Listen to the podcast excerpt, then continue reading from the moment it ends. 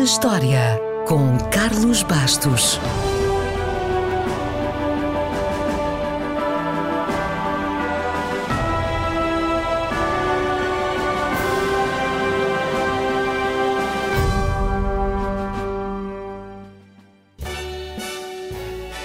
Começa a espalhar a notícia.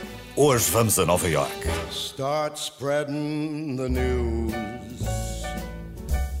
Nova York, ou melhor, Nova Amsterdão, foi um dos primeiros entrepostos comerciais dos holandeses na América do Norte. O que não é de estranhar, porque está situada num dos maiores portos naturais do mundo.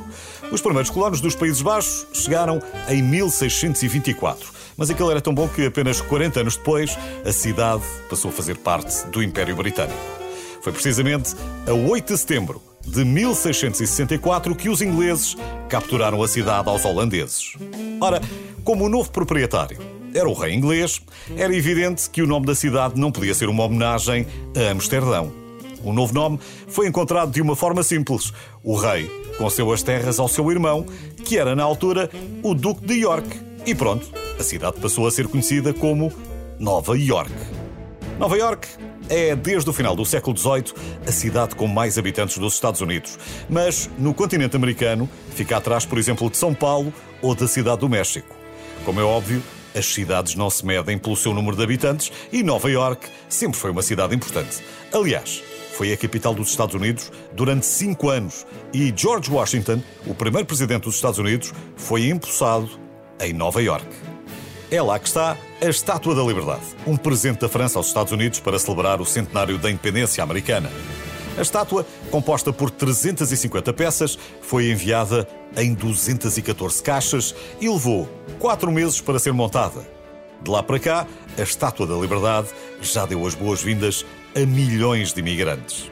Muitos desses imigrantes eram italianos. E por isso, não é de estranhar que a primeira pizzaria dos Estados Unidos tenha sido inaugurada em Nova York, ainda no século XIX. Já agora, outro facto interessante sobre Nova York e as pizzas é este.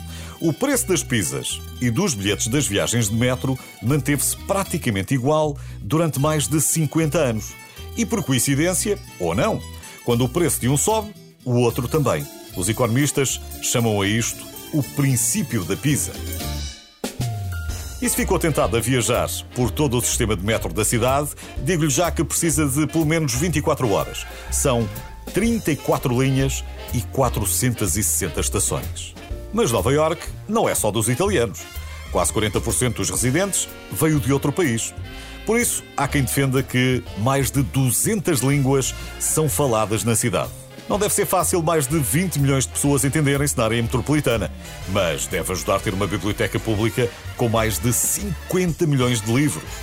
E também parece apropriado que a sede das Nações Unidas seja em Nova York. Faz sentido.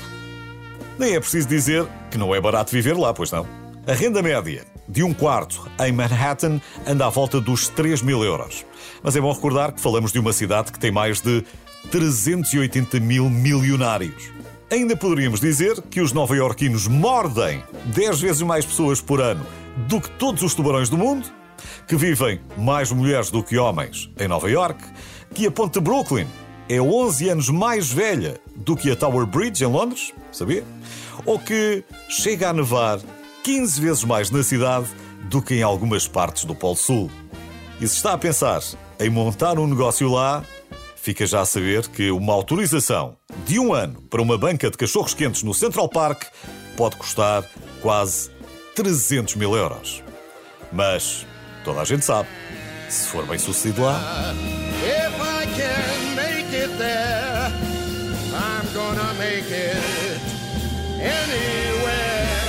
It's up to you, New